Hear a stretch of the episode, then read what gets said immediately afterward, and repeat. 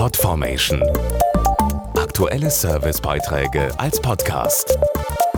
Regelmäßige Infos und Tipps aus den Bereichen Gesundheit und Ernährung. Kekse sind echte Entspannungshelfer. Mit ihnen können wir uns etwas Gutes tun und einfach mal abschalten oder andere verwöhnen. Kaum einer sagt Nein zu dem kleinen Gebäck, denn fast jeder mag es. Zum Beispiel zum Kaffee oder Tee.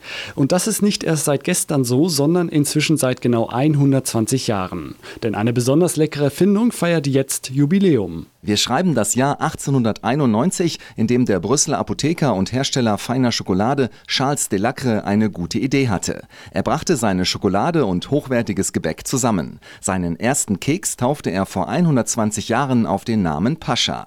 Dazu die Schokoladenexpertin Anja Schmeling. Charles de Lacre war ja berühmt für seine feine belgische Schokolade, die er zunächst in seiner Apotheke herstellte und verkaufte.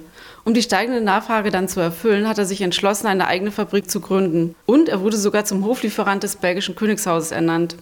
Richtigen Aufschwung bekam aber sein Geschäft mit der Idee, die Schokolade mit Gebäck zu verbinden. Gebäcksorten wie Marquisette, Biarritz, Zigarette Rüß werden heute sogar noch nach traditionellem Rezept gebacken. Und dann zum Beispiel zur Cookie Time genossen. Ob als Nachtisch, im Büro oder ganz klassisch zum Kaffee oder Tee. Mit Keksen kann sich jeder etwas Zeit für sich nehmen. Schokolade macht ja bekanntlich glücklich und genau das ist auch das Geheimrezept der Cookie Time.